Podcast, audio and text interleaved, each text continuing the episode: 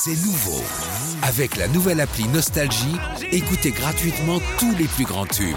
Sans abonnement, en illimité. Plus de 250 radios. 250 radios. Parce que chez nous, la musique restera gratuite. 100% gratuit. La nouvelle appli Nostalgie, partout avec vous. La liste. La liste. La liste. La liste de Sandy sur Il Nostalgie. y a 25 ans aujourd'hui sortait le premier tome de sa voix de Harry Potter. Harry Potter à l'école des sorciers, 500 millions d'exemplaires dans le monde. Quand on lit Harry Potter, sandwich. Alors déjà, Harry Potter, c'est des personnages cultes. Il y a plus de 700 personnages en tout. Et moi, je vous le dis, hein, je les connais par cœur. Hein. Dumbledore, euh, Voldemort, euh, Dark Vador. euh, ah oui, non, autant pour moi.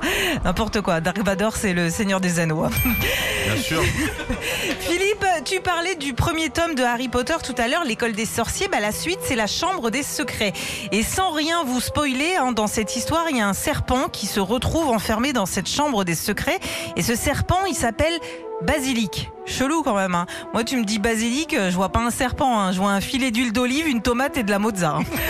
Enfin, comme euh, dans, dans toute histoire, il y a toujours un gars que tu crois méchant, mais qui en fait est gentil. Et c'est le cas dans Harry Potter de Hagrid.